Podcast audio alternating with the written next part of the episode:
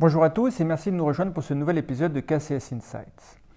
En ce début janvier, les marchés poursuivent leur rebond, aussi bien les marchés actions que les marchés obligations, dans un contexte où les nouvelles publications économiques suggèrent que la tendance à la désinflation est bien présente.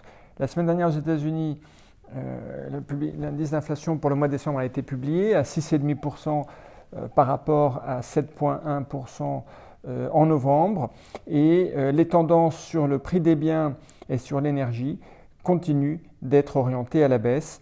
Le seul secteur qui continue, de connaître une augmentation des prix significative est le secteur des services.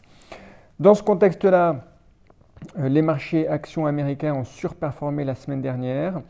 Euh, dans un contexte également où la Réserve fédérale, certains membres euh, de la Réserve fédérale ont signalé qu'ils étaient désormais favorables à des hausses de taux plus modérées, c'est-à-dire des hausses de taux de l'ordre de 25 points de base par rapport à des hausses de taux euh, qui étaient de l'ordre de 50 points de base fin 2022. En revanche, côté BCE, le discours reste relativement hawkish. Euh, alors que l'inflation s'avère plus ferme de ce côté-ci de l'Atlantique. Et euh, nous voyons donc une baisse plus limitée des rendements obligataires euh, de la zone euro à court terme. et si on traduit cette vue sur les marchés actions, ceci devrait être de bon augure pour le secteur bancaire européen sur lequel nous sommes à l'achat à l'heure actuelle. Il y a un mois, en effet, nous avons upgradé la recommandation sur les banques européennes de neutre à surpondéré. Ce secteur reste notre plus forte conviction.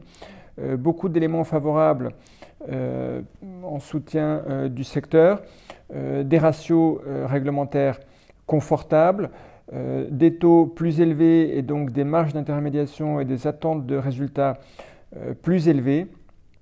Et enfin, aussi une récession plus douce que prévu il y a quelques mois devrait aussi contribuer à soutenir la qualité du bilan des banques. À suivre euh, cette semaine la réunion de la Banque du Japon le 18 janvier, dans un contexte où celle-ci, en décembre, avait commencé à normaliser sa politique monétaire, ce qui euh, traduit un biais haussier pour le yen de notre point de vue et un biais défensif sur les actions et les obligations japonaises. Euh, sur lesquelles nous sommes largement à sous-pondérer aujourd'hui.